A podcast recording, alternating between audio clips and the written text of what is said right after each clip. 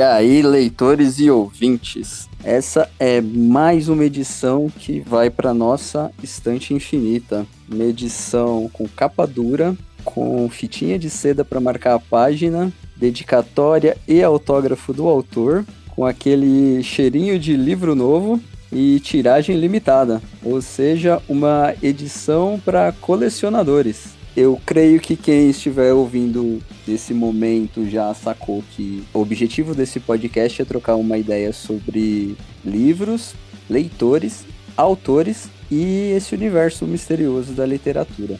Eu sou o Ricardo e se tudo correr bem eu pretendo estar aqui semanalmente trocando essa ideia com vocês.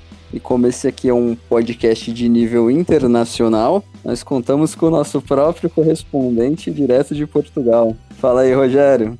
Olá, pessoal, tudo bem? Estamos aí para mais uma edição do Estante Infinita. E, Ricardo, foram quatro meses interessantíssimos, assim, essa trajetória que a gente tem no estante. Foram momentos maravilhosos. E hoje nós preparamos um episódio especial nessa semana de Natal. E quem a gente trouxe para conversar com a gente hoje é a Bárbara do IG páginas grifadas. Então eu queria já passar o nosso microfone do Estante Infinita para a Bárbara se apresentar para os nossos ouvintes. Olá, pessoal, tudo bem? É, primeiro queria agradecer por essa conversa, tenho certeza que vai ser muito legal. E vamos lá, tô animada para falar de livro, para falar de autores, para falar de terror, literatura, filosofia. Bora lá. Boa. Aí sim. Bárbara, a gente tá criando o hábito aqui no estante de perguntar para quem vem trocar essa ideia com a gente sobre o seu começo com os livros, né? E mais especificamente sobre aquele livro que fez você se tornar uma leitora, aquele que o bichinho do leitor te mordeu. Você consegue contar essa história pra gente? Consigo. Foi assim, a minha história com a leitura, ela foi um pouco trágica no começo, porque eu tenho 29 anos, né, hoje. E eu sempre fui uma criança que lia bastante. Então eu lia lá minhas fantasias, meus livrinhos infanto-juvenil. Quando eu passei para faculdade, eu sou formada em direito, eu sou advogada, eu comecei a me sentir com vergonha de ler certos tipos de livro que eu tava lendo. Tipo, eu lia terror, suspense, fantasia. Como eu entrei na faculdade, eu sempre trabalhei e estudei, né? Então, eu tinha muito contato com pessoas mais velhas e pessoas que eu admirava. E aí eu falava, o que esses caras estão lendo, né? Porque eu tenho muito disso. Se eu admiro uma pessoa, eu falo, cara, o que será que ela lê, né? Qual foi o livro que fez ela se tornar essa pessoa tão incrível que eu acho? E aí no meu meio, eu via todo mundo lendo muito autoajuda, cara. E todos os livros assim, como ter sucesso, como influenciar pessoas, como investir, como ser um profissional melhor, como ter autoestima melhor. E aí eu falei, cara, eu acho que eu tô lendo errado. Eu acho que eu tô lendo errado e eu comecei a me questionar sobre essas coisas, sabe? falei, cara, olha aí, eu tô quase terminando minha faculdade, quero ganhar dinheiro, quero ser alguém na vida. E historinha de terror, fantasia, acho que não vai rolar, né? Eu vou tentar ler outros livros. Foi aí que eu dei uma surtada. Eu falei, vou ler esses livros, porque eu realmente queria ser igual essas pessoas, sabe? E aí, cara, eu fui na livraria e eu comprei todos os livros que vocês podem imaginar de autoajuda. Eu troquei a minha leitura do 8 pro 80. E aí, como eu sempre gostei de ler, eu só li esses livros, mas eu comecei a me sentir muito frustrada. É porque na época a gente não percebe isso, né? Na hora que você tá lendo isso. Mas depois eu vi que esses livros não funcionavam para mim. Eu não conseguia bater as metas que eles me propunham. Eu, eu, lembro que eu escrevia cartinha de agradecimento de manhã. Tipo assim, as 10 coisas pelas quais eu sou mais grata. E eu não precisava disso na época, sabe? Eu não precisava de nada disso e eu comecei a me sentir mais frustrada ainda. E eu não conseguia ser como as pessoas daquele livro, eu não conseguia ter sucesso porque eram aqueles livros bem sujões, assim, para não dizer outra palavra, tipo, as fórmulas do sucesso. O que essa pessoa fez para se tornar tal, bem autoajuda, bem coach, assim. E eu nunca conseguia fazer as coisas que os livros estavam me propondo. E aí eu falei: "Ah, quer saber? Eu acho que leitura não é para mim, não". não é para mim. E, e aí eu parei de ler e continuei minha vida, continuei trabalhando, continuei fazendo minhas coisas e parei de ler completamente. Passou uns dois anos, eu fiquei dois anos mais ou menos sem ler nada. E aí o meu amigo me deu de presente um livro do Stephen King. Um livro de contos do Stephen King que chama As Quatro Estações. Show, esse é top demais.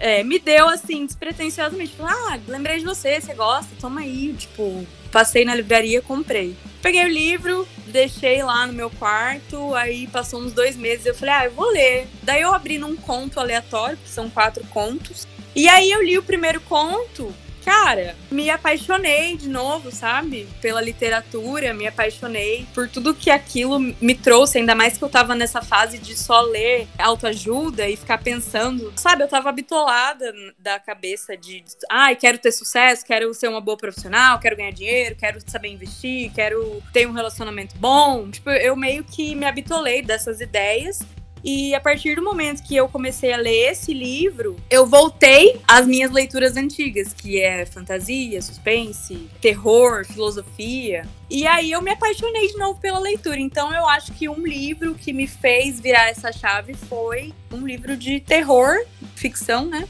Que foi As Quatro Estações do Stephen King.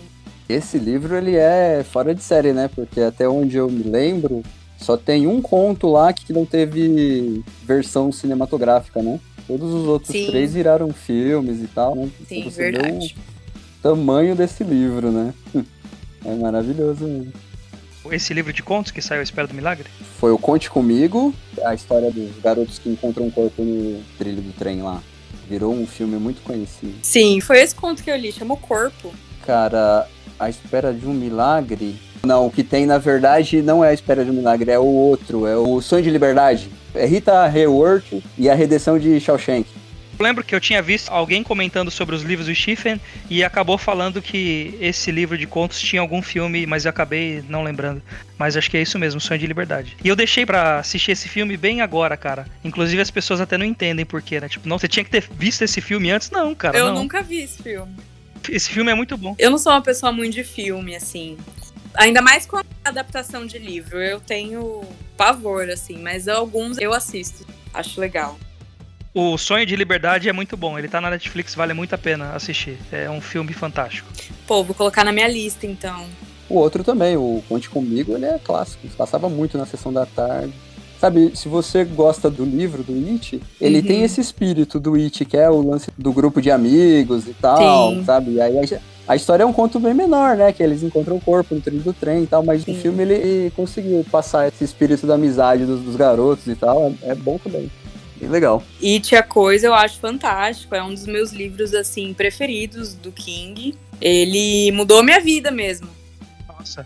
É, eu digo porque na época que eu li ele, eu já tinha voltado a ler ficção, mas eu tava passando por outra fase difícil. Eu digo isso muito no meu Instagram e às vezes as pessoas me fazem perguntas lá, né, e eu respondo. Eu acho que livros salvam. Pelo menos os livros eles me salvaram em várias etapas da minha vida, sabe? Quando eu comprei It, a coisa, eu tava lá em São Paulo. Cara, eu tava meio que numa semi-depressão, assim, de várias coisas que tinham acontecido na minha vida. Eu peguei e falei, ah, vou ler esse tijolo aqui, porque o It tem, sei lá, 1150 páginas, né? E comecei a ler e viciei na história. E eu falei, cara, eu vou sentir medo desse livro, mas esse livro é, foi tipo uma terapia, sabe? É muito mais que uma história de terror, é muito mais do que um palhaço que fica matando as crianças. É muito legal, tem umas visões de amizade, de amor, de preconceito, tem umas críticas muito pesadas, assim, no meio do livro. É praticamente uma filosofia, sabe? Então eu fiquei muito, muito apaixonada por isso. E é uma leitura, eu digo para quem me pergunta assim, tipo, ah, mas It é muito grande, é muito detalhado. Eu falei, cara, mas eu não tiraria nenhuma palavra do livro, porque todo livro, o contexto inteiro ele importa. Cada palavra que tá ali naquele livro importa para você entender, sabe, a lição e a história em si. Eu nem considero It a coisa um livro de terror, eu acho que foi uma terapia mesmo e eu sei que tem um monte de gente que concorda comigo porque os temas que estão lá nesse livro são fantásticos, assim, é só lendo assim para entender de verdade, para saber. Perfeito. Recomendo se vocês não leram, inclusive. Eu li. Você leu? Você gostou? Li. Eu não li, eu Tenho medo. Mas eu achei um ponto interessante na fala da Bárbara, fazendo uma ligação com a primeira fala sua, que é uma busca por conhecimento, que é uma busca por histórias de sucesso, né? Uhum. E às vezes a gente cai nesse erro realmente de buscar. É, tem aquele livro que é O Milagre da Manhã. Mas assim, será que isso vai funcionar para vocês? Será que isso vai funcionar para mim? E às vezes a gente acredita nessas coisas, lê, absorve algum conteúdo bacana, que às vezes vale a uhum. pena, porém quando a gente vai ler uma literatura, como você citou do It, ou alguma literatura fantasia ou ficção científica, ou uma história simples às vezes, uhum. ela acaba trazendo um conhecimento maior para nossa vida e que é um conhecimento muito mais fácil da gente colocar em prática Sim. do que esses conhecimentos que as pessoas passam pra gente através da autoajuda. Uhum. E, então eu acho que esse é o poder da literatura, né? Sim, autoajuda eu nunca mais li, né? Porque eu peguei raiva. E pode ser também que os livros que eu tenho escolhido na época foram muito lixos, mas depois que você aprende, sei lá, depois que você se autodesenvolve mentalmente e que você começa a se conhecer, você vê que não tem fórmula para felicidade e não tem fórmula para o sucesso. E as pessoas tentarem vender isso, eu acho hoje uma afronta, porque há pessoas como eu na época, sei lá, sete anos atrás, que estão perdidas, sabe? E às vezes, quando você lê esses livros e você não tem um autoconhecimento, uma auto-reflexão boa, você acaba se perdendo. Você acaba achando que você não dá conta de fazer as coisas e que você não vai ter sucesso profissional, pessoal. E eu acho que buga um pouco a cabeça, assim. Mas eu aprendi muito mais coisas muito mais pertinentes do que como ter sucesso ou como ganhar dinheiro nos livros de ficção do que nesses que eu li. Assim, eu acho que os temas abordados no, nos livros de ficções são muito mais pertinentes assim para a vida mesmo, sabe? Do que, sei lá, dinheiro, carreira, sucesso financeiro, sucesso pessoal. Eu acho que dá para aprender muito mais. É um assunto que a gente volta aqui, volta e meia, eu e o Rogério, que teve uma época da nossa vida que a gente leu muita teologia seguido de filosofia. Uhum. E assim, o momento que virou a chavinha para começar a ler mais romance, ficção, suspense, esse tipo de coisa, foi o momento que eu me dei conta que assim um, um, autor do nível do Stephen King, por exemplo, ele conseguia colocar os dilemas filosóficos de uma maneira assim ali criada dentro daquele universo com os personagens. Você praticamente consegue observar o personagem, a reação dele a esses dilemas, né, e as decisões e as possibilidades muito mais simples de compreender do que um acadêmico. Com certeza. Porque se o acadêmico ele parte daquele ponto que você tem que estar tá no nível dele para entender o que ele está falando, né? Exatamente. O King tem uma frase muito famosa, eu acho que tá no It a coisa, não sei. Ele diz que a ficção é a verdade dentro da mentira. Então, olha aí o tanto de caminho que tem para você seguir dentro da ficção. Não é só uma historinha, tem muitas lições, muitos aprendizados. Eu acho isso muito legal. Essa frase é uma das frases que eu mais gosto dele. Inclusive, tá na minha lista de tatuagens para fazer de frases do King, porque eu acho isso uma frase que me marcou demais. E quando eu li ela pela primeira vez, eu nem entendi, mas agora eu entendo. E é isso aí. Massa demais. Ricardo tocou aí num ponto que foi justamente o que eu pensei na hora que você começou a falar sobre essa questão da influência da ficção nas nossas vidas, né? E eu lembro também que eu passei a entender conceitos teológicos e até a minha percepção sobre o divino, sobre o, o sagrado, de uma maneira totalmente assim mais real, mais próxima, né? Quando você consegue perceber a nossa vulnerabilidade como ser humano e quando a gente começa a perceber que nós somos um, na verdade, né? Nós seres humanos somos um. Então, independente da nossa cor, independente do nosso gênero, independente da nossa religião, independente das nossas percepções da realidade, nós somos realmente um outro ponto que eu achei interessante também queria compartilhar é que o Ricardo falou sobre a questão da filosofia. Se a gente lê Camus, cara, não tem melhor caminho para você entender questões do existencialismo, do niilismo, assim de uma forma simples, que é através de história de uma pessoa que, assassinou uma pessoa, teve a mãe que faleceu e como essa pessoa lida com essas questões da vida, né? Então fala muito mais do que eu ler uma frase de impacto de um filósofo, né? Com certeza, com toda certeza, concordo 100%. Não que a gente deva deixar de ler filosofia, não é isso. continuamos lendo filosofia. Eu sou apaixonada por filosofia justamente porque ela buga a minha cabeça, sabe? Às vezes eu leio umas coisas, eu falo, nossa, por que eu não pensei nisso antes? Dá até uma bad, sabe? Agora, recentemente, eu comprei O Mundo de Sofia, que foi uma leitura que me deram na faculdade e eu nunca li. E agora eu tô lendo, mas eu acho que se eu lesse na faculdade eu não ia entender nada. Eu não tinha cabeça para entender, sabe? E é muito legal essa história da filosofia. Eu gosto muito de Platão, de Sócrates, de Aristóteles. Eu sou apaixonada. O Mundo de Sofia é um livro que é filosofia para dumb, sabe? É filosofia para quem não entende nada. E eu tô achando muito legal. É filosofia explicada para uma criança. E às vezes a filosofia tem que ser explicada como se fosse para uma criança, porque ela é muito complexa, né? Então, esse livro em específico eu tô gostando bastante. Um outro que eu li que eu não sei se vocês gostam de Dostoiévski. Vocês já leram? É, cara, eu nunca tinha lido Crime e Castigo. E eu fiquei completamente apaixonada por Crime e Castigo. Sim. Nossa, eu fiquei assim maravilhada. Eu já tô com um monte de próximos livros dele para ler. Eu achei ele sensacional. Eu não conhecia a escrita dele, eu não conhecia os pontos de vista dele e eu acho que ele bate muito na tecla do contraponto do niilismo, sabe? Achei sensacional, porque eu também sou fã de Nietzsche, eu adoro os livros de Nietzsche. Anticristo eu já li umas três vezes, embora todas as vezes que eu leio parece que eu não entendi nada. Mas eu acho muito legal essa parte da filosofia também, acho incrível.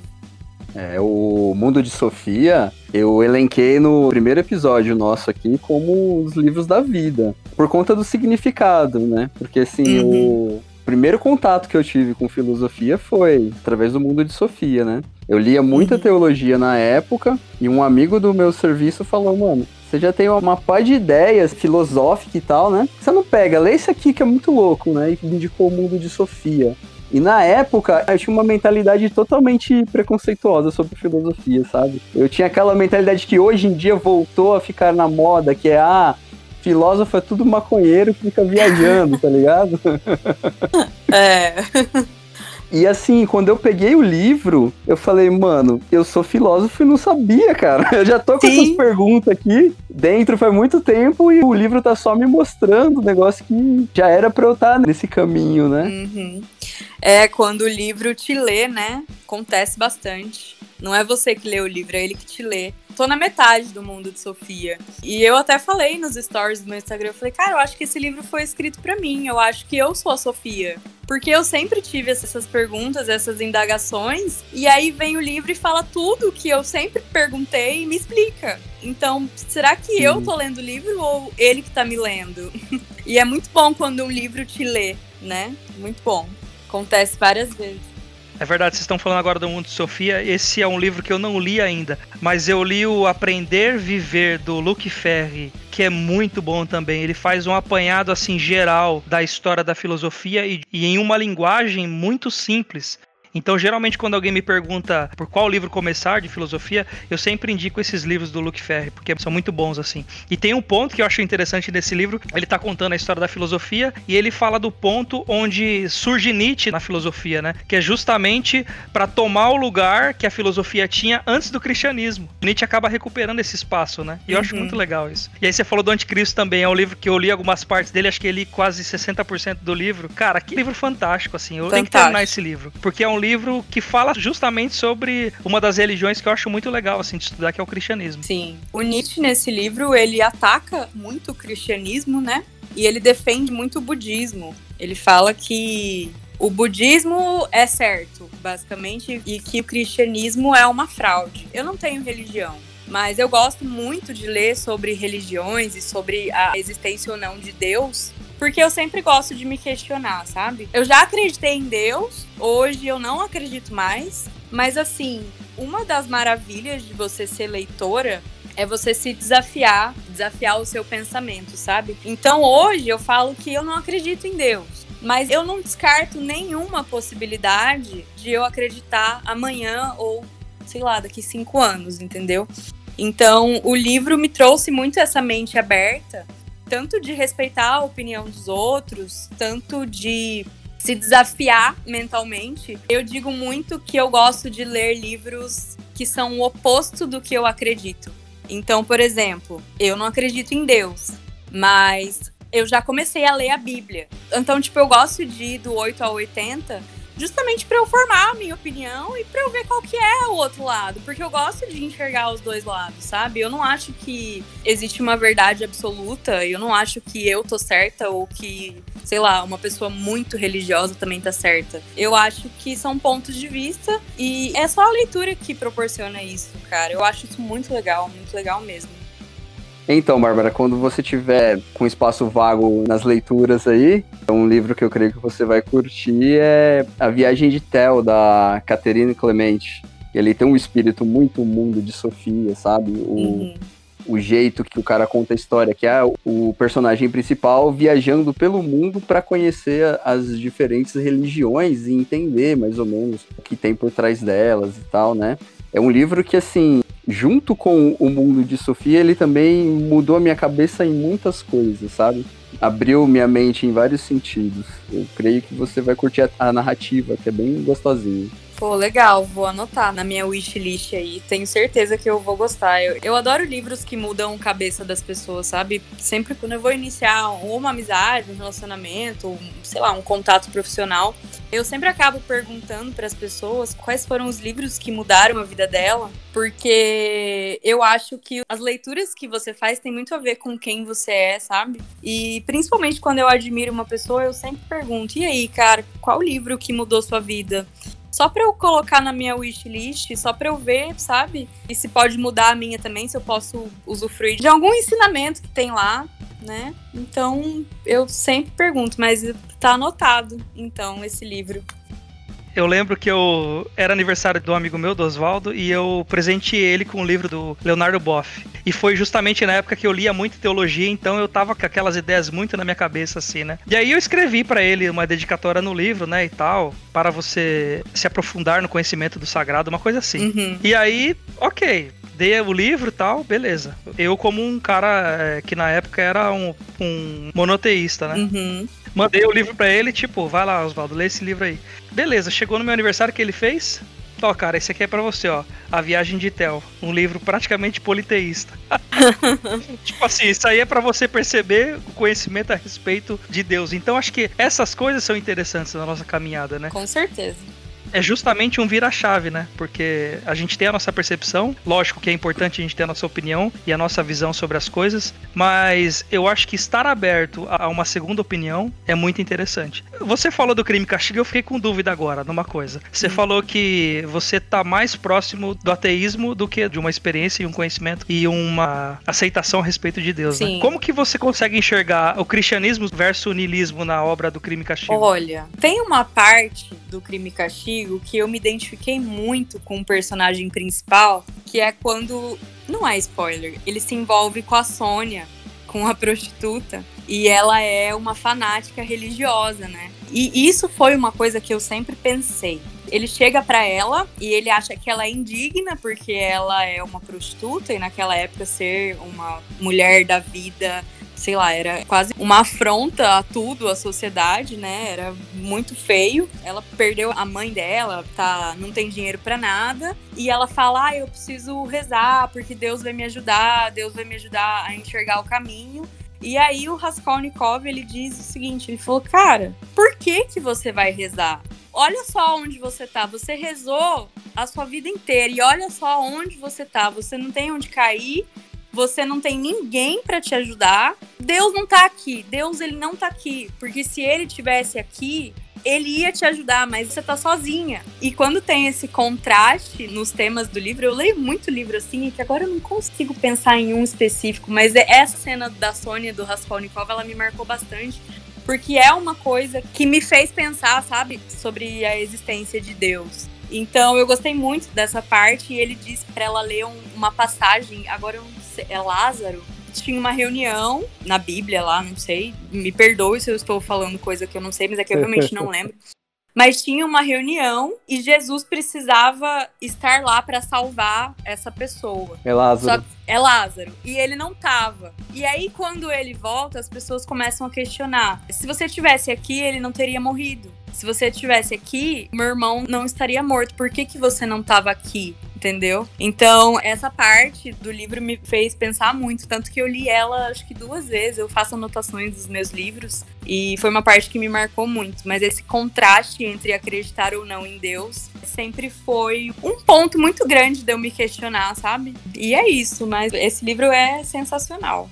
É, a, a, genialidade do Dostoiévski aí nesse livro é, é, uma coisa de outro mundo, porque se você parar para pensar que ele escreve de um ponto de vista cristão, mas ele vê todo esse outro lado com essa profundidade, Sim. cara, é, é para poucos, né? Seria muito fácil você estar tá de um lado e tender só pro lado que você tá mesmo, né? Tipo, desvalorizar o outro, né? Mas eu vejo uma profundidade psicológica no Dostoiévski, sabe? Parece que ele consegue entender a mente das pessoas.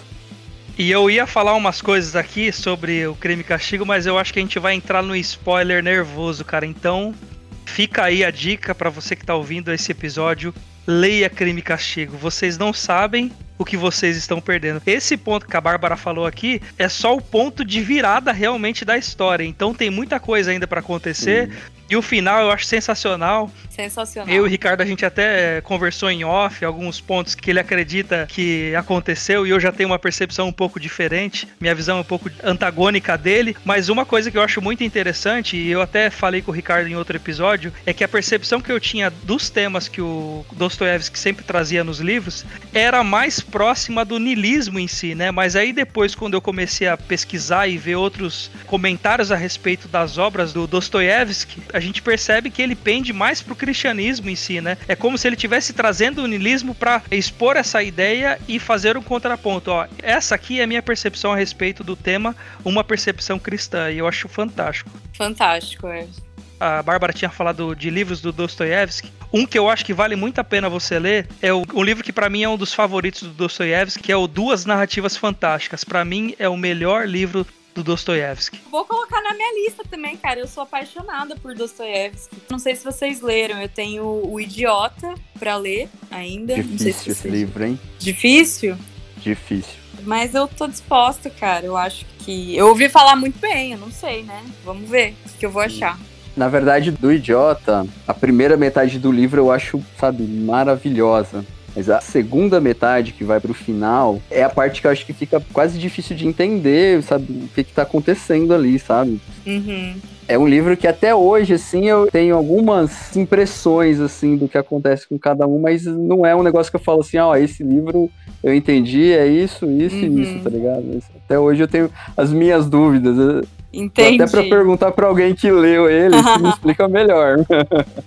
Eu ia dizer antes, a premissa do Irmãos Karamazov, na verdade, é essa ideia que o Rogério falou, que assim, era um momento na Rússia que estava vindo uma moda da Europa de niilismo, estava muito em alta na época, e aí, tipo assim, a Rússia estava trazendo pro polo cultural, sabe, onde a elite intelectual da Rússia convivia, ela veio trazendo com a literatura o niilismo e foi ficando um negócio muito grande lá. E o livro inteiro do Dostoiévski, a premissa é a ideia de que se Deus não existe, tudo é permitido. E o livro inteiro ele tenta fazer de forma prática, abordando todos os lados uhum. dessa questão, o que aconteceria, sabe? É um livro maravilhoso também. Esse eu botaria em segundo lugar. Pô, tem que pegar uma lista, né, de livros aqui pra, pra eu ler. Não, Dostoiévski é fantástico, é sensacional. Fantástico. Eu acho que todo mundo deveria ler. E, e, assim, as pessoas têm a percepção dos russos como se fossem livros difíceis de ler, né? Mas não são. É uma literatura acessível. Lógico que vai chegar um momento que você pode bugar em alguns aspectos, é, não entender, mas vale muito a pena, eu acho. Vale, vale bastante. Concordo. Acho que o problema é, na verdade, primeiro contato com uma cultura diferente, porque tem várias questões culturais nos livros, assim, né? Que no primeiro momento, para você conseguir compreender por que, que as pessoas pensam do jeito que elas pensam, né? Nessas histórias, Acho que é a parte mais difícil. E tirando isso, o fato de cada personagem russo ter três apelidos diferentes também, que quebra as pernas esse negócio da maneira, mano. É, isso aí eu tive que anotar, porque olha, é muito personagem mesmo, mas deu certo, com as anotações dá certo. Mas às vezes eu pegava assim e falava, gente, quem que é esse aqui? Não sei quem é, tipo, não sabia mesmo. E eu tinha acabado de ler sobre ele. Aí eu coloquei uma notas aqui no meu celular e fiquei pesquisando, mas se, se for anotando os personagens e os nomes, é tranquilo. É porque os nomes são muito peculiares, né? E os sobrenomes Sim. são iguais também, parece. Então fica aquela confusão mental, mas se anotar dá tudo certo. Não tem segredo, não.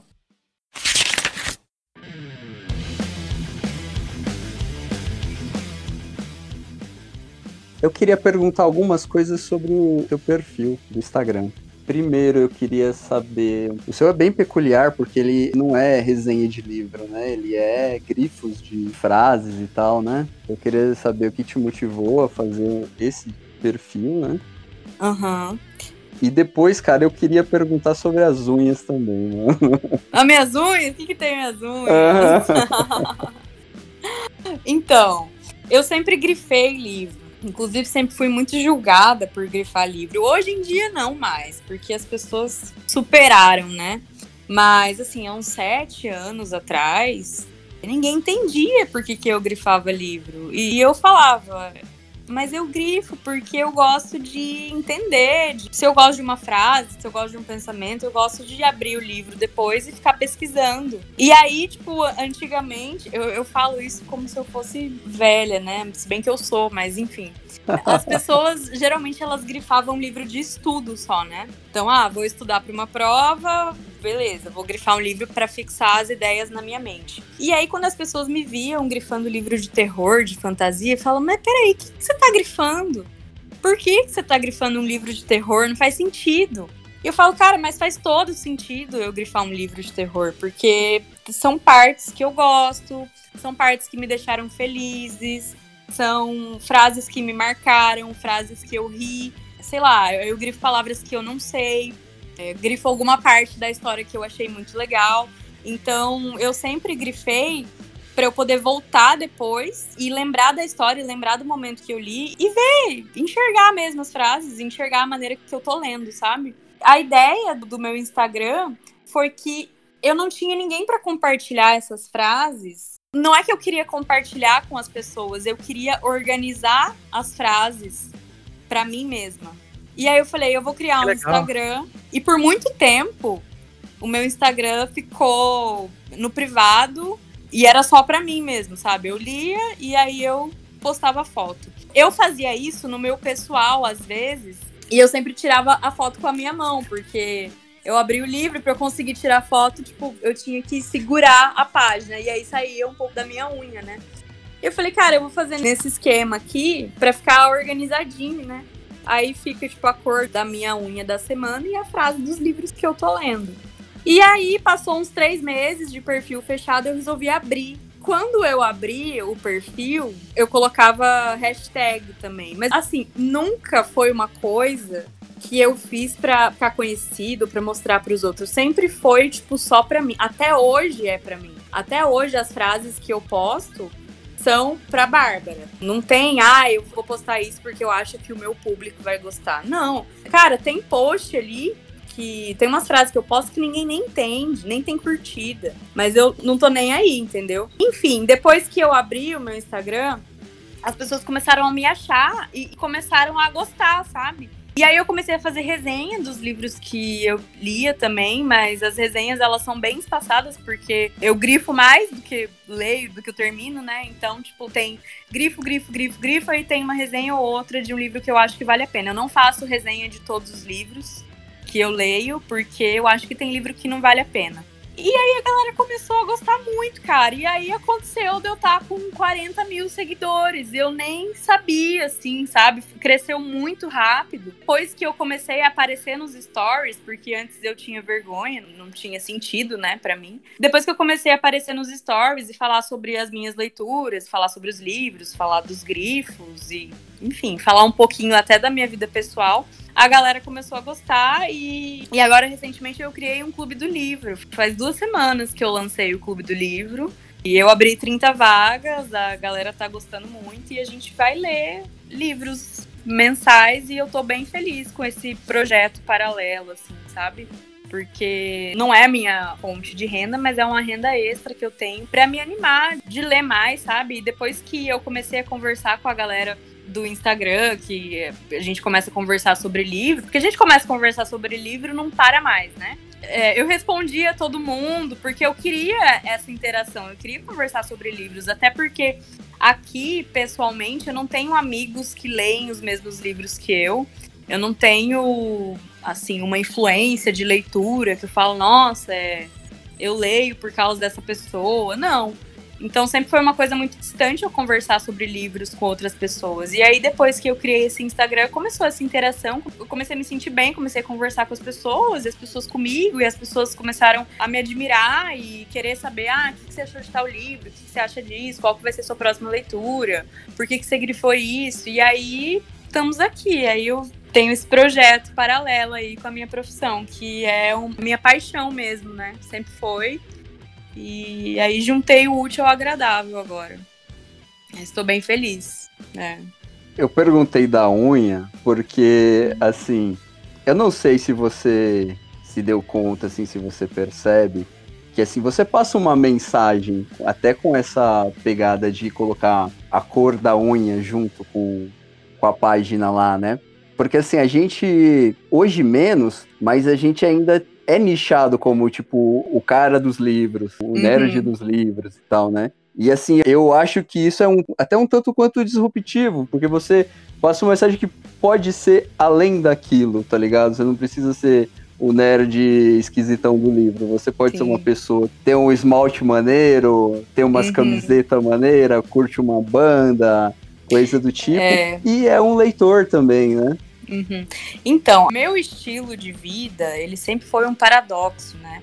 Porque se você olhar para mim, se você me encontrar aí na rua, eu tô lá com um vestidinho rosa, unha feita, cabelo feito. Eu tenho um, um New Beetle, um Fusca. Tenho dois Lulu da Pomerânia, um cachorrinho. Você olha para mim, que não é certo pensar isso, mas a gente tem ainda essa visão de tipo, ah, essa pessoa é fútil, não é possível, olha lá, sabe? E aí, cara, quando as pessoas vão conversar comigo, elas falam: Meu Deus, eu nunca imaginei que você era assim. Então eu sempre fui esse paradoxo. Eu sou apaixonada por heavy metal.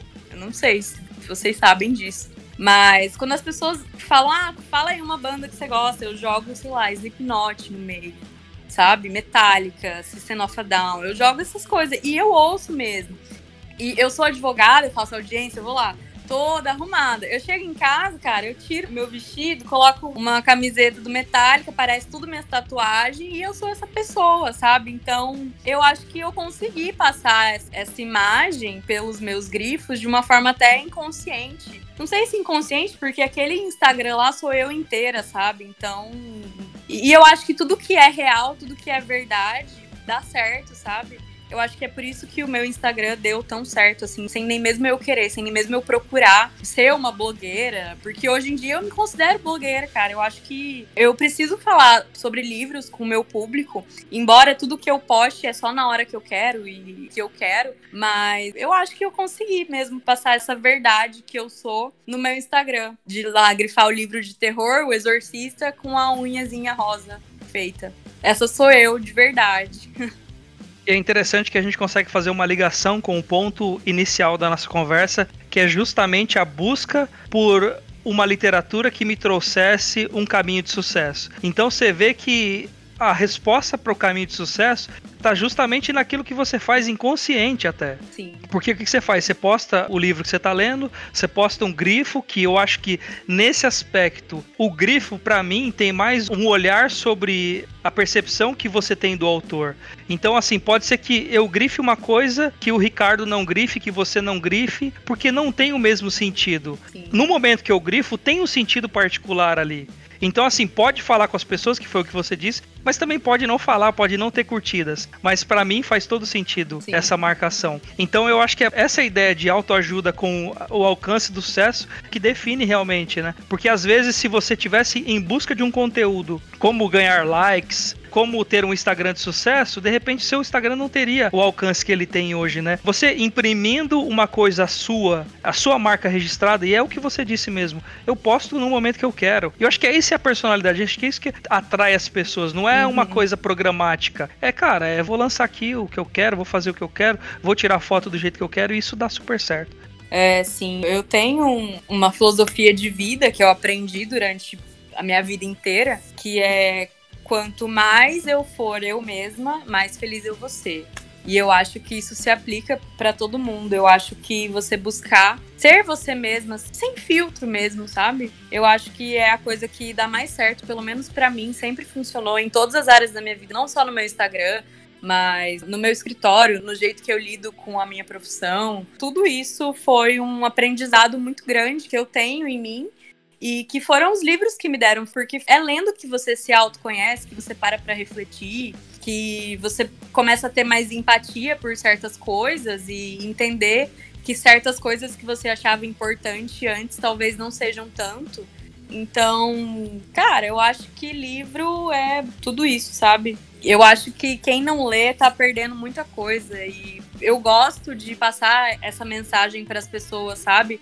Tem muita gente que me manda DM no Instagram dizendo, cara, depois que eu comecei a te seguir, eu fiquei com vontade de ler. Eu nunca tive essa vontade de ler. Agora eu quero ler de manhã, toda hora. Eu quero. Tipo, eu quero esse hobby que você tem. E eu acho que é mais que um hobby, né? É, cara, é autoconhecimento. Não tem outro. Então, uma das coisas mais gratificantes do meu Instagram é receber esse tipo de depoimento, sabe? E eu recebo bastante. Desde, ah, eu não lia nada e agora eu tô lendo um livro que você tá lendo e eu amei. Nunca li terror, agora eu tô lendo. Nunca li filosofia, agora eu tô lendo.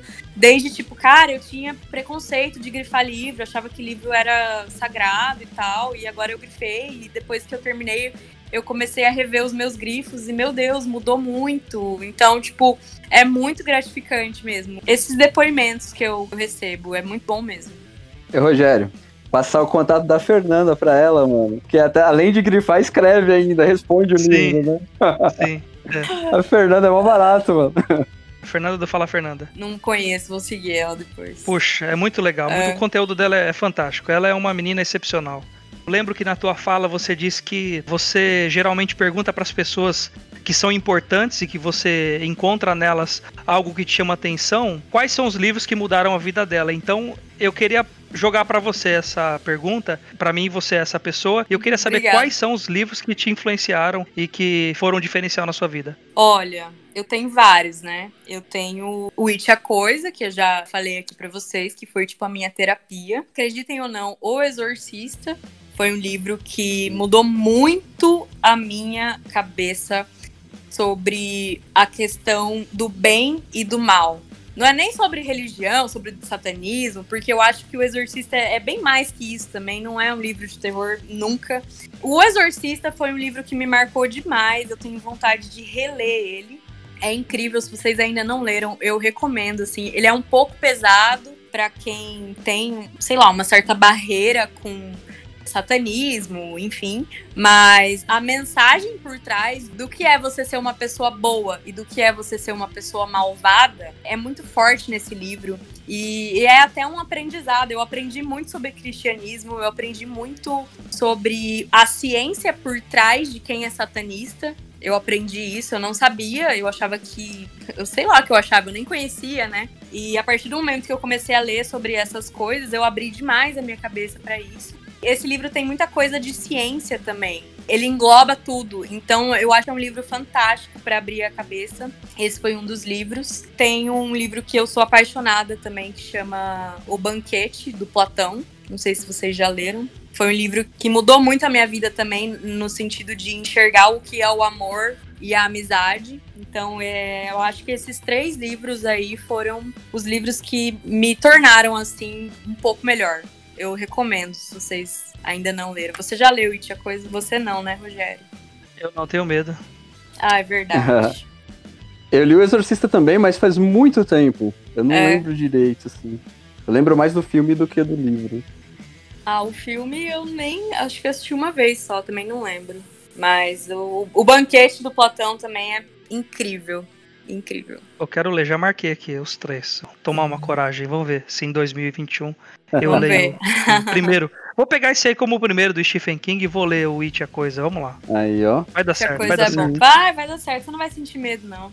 O universo do Stephen King é muito maior, né, cara? Eu tinha uma resistência.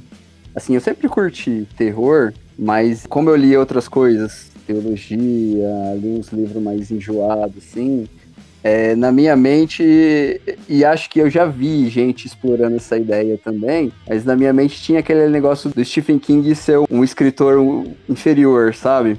Por quê? Não, antes de conhecer, porque tem esse negócio de alta literatura, Uhum. literatura de blockbuster, né? É. E antes de conhecer, eu tinha essa impressão que era assim, ah, ele é o cara do gore, sabe? Só sangue escorrendo das páginas Sim. e já era, né? E, cara, quando eu peguei pra ler, mano, nossa, foi. Bateu uma tristeza do tempo que eu perdi sem ter começado Sim. antes, cara. Sim. É bom demais isso aí, cara. Porque ele é muito mais, né? Muito mais do que terror, cara. Muito mais. O livro que eu comentei com o Rogério, que foi um dos que me fez falar, mano, eu aprendo mais com romance ou com conto do que com um livro de filosofia, foi aquele Escuridão Total, Sem Estrelas. Nossa, sensacional. Cinco contos, né? Uhum. Quatro. Quatro, isso. A ideia é sempre essa de as pessoas comuns sendo confrontadas com o mal na sua mais crueza, assim, né? Esse foi um livro que eu falei, cara, dá pra tirar tanta coisa daqui Sim. e não precisa estar lendo nenhum acadêmico pra aprender o que o cara tá passando aqui. Aí depois eu fui tipo Misery, Novembro de 63, Uhum. Joyland, sabe? O Revival, o Revival é maravilhoso.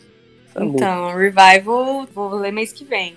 Nossa, legal. é maravilhoso. Tá na minha lista, vai pro meu clube. Nem falei pra galera ainda, Sim. mas vai ser ele. Eu tô lendo sobre a escrita do King, tá até aqui, ó. Eu escrevo Bom. também. Ah, é? E ele conta um pouquinho da história do King. A história do King é bem legal, bem legal. Eu me interesso muito por escrita, né?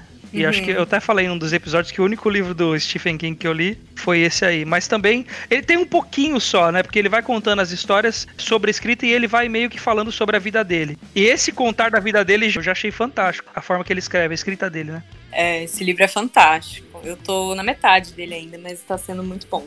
Eu acho que eu li o sobre escrita duas vezes já. Ah, é? Sim, porque eu fiquei. Assim, eu li. A primeira vez que eu li, eu tava muito no embalo de ler Stephen King. Então eu tava emendando Uhum. um no outro já, assim, sabe? Acabava. Uhum. Quero mais King, quero mais King, sabe? Sim, acontece, né? É. E aí a segunda foi bem mais recente agora, porque eu tava querendo relembrar é, coisas da história dele mesmo, né? Uhum.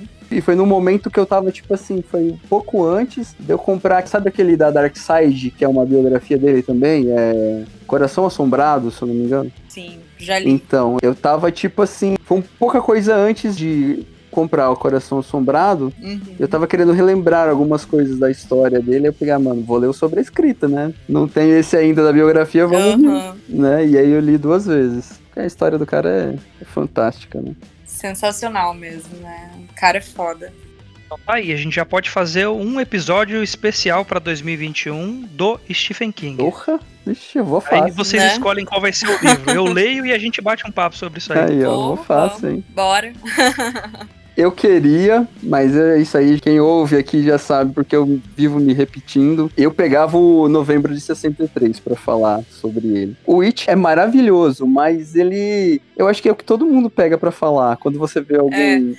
Não é? Sim. E Você acredita que eu nunca li novembro de 63, cara? Mano, é é maravilhoso, cara. Eu sei que é, porque todo mundo me fala e eu nunca li ainda.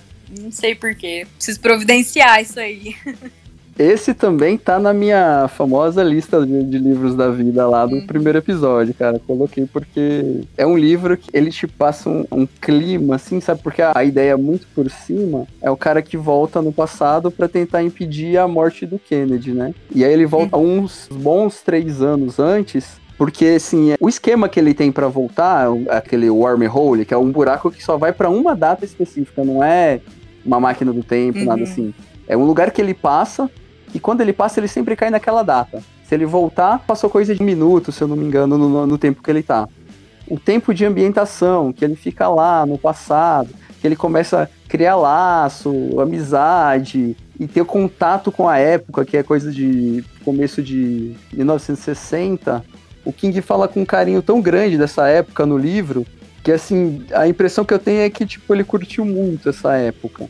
Porque é sem defeitos. Ele fala com carinho do lugar que até eu fiquei com vontade. Falei, mano, cadê essa parada que eu quero morar lá também?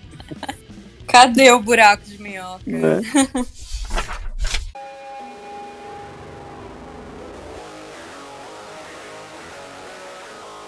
quando você escolhe um livro para ler, tem N fatores, né? Tem, às vezes você vai pela capa, às vezes o título te chama uhum. atenção.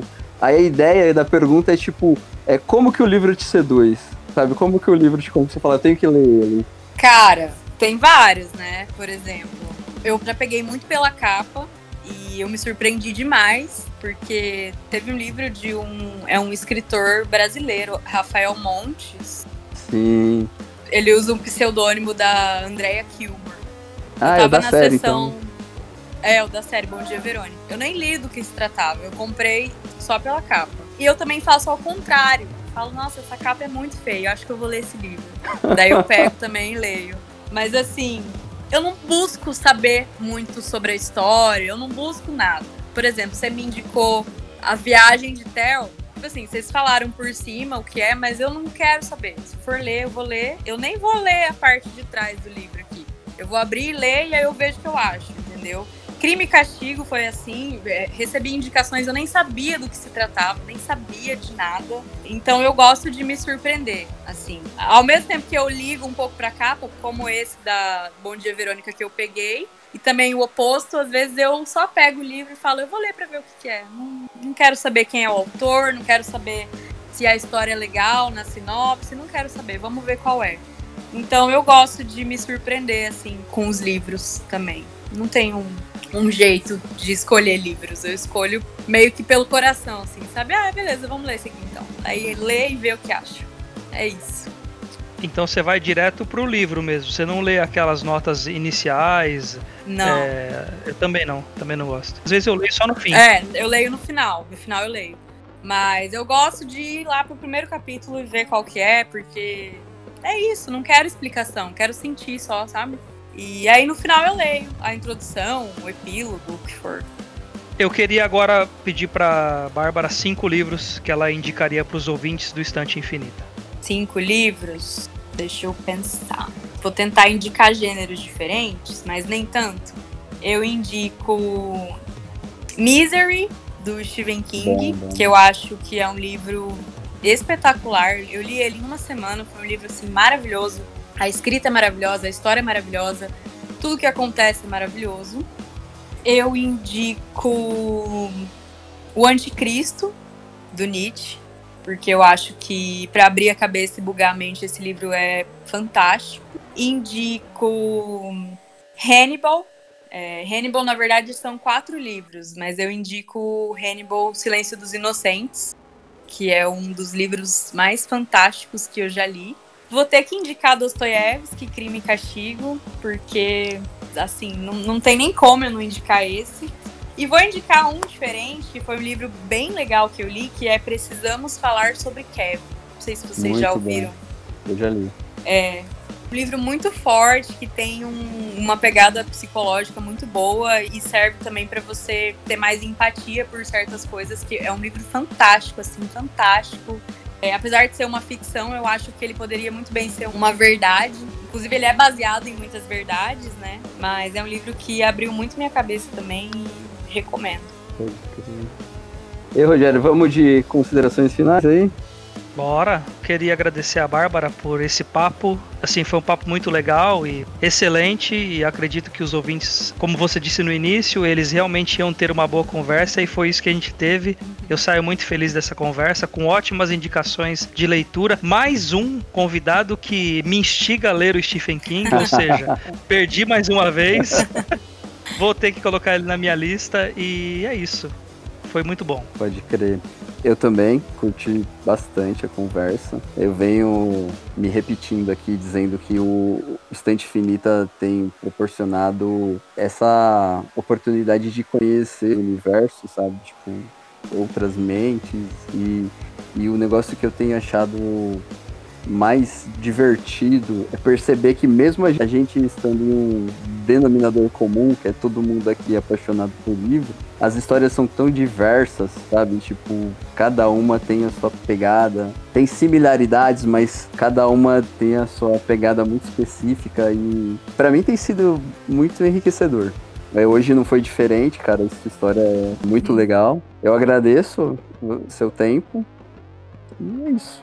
Pô, obrigada, Ricardo, Rogério. Eu gostei muito da nossa conversa também. Gostei de falar sobre a minha vida, os autores. Gostei muito de vocês. Acho que vocês são pessoas muito interessantes. Eu acho que o mundo é escasso, né? Acho esse projeto de vocês também muito, muito massa. Podem contar comigo. Se quiser me chamar para outros tipos de conversa, falar sobre filosofia, sobre Deus, sobre Stephen King, qualquer coisa, é, pode me chamar. Eu sou suspeita porque todo projeto que fala sobre livro me deixa apaixonada, né? Mas assim, o projeto de vocês é muito legal. Eu nunca tinha ouvido um podcast que fosse assim específico e sinceramente eu gostei bastante. E muito obrigada pela oportunidade. Gostei da conversa, gostei muito de participar também.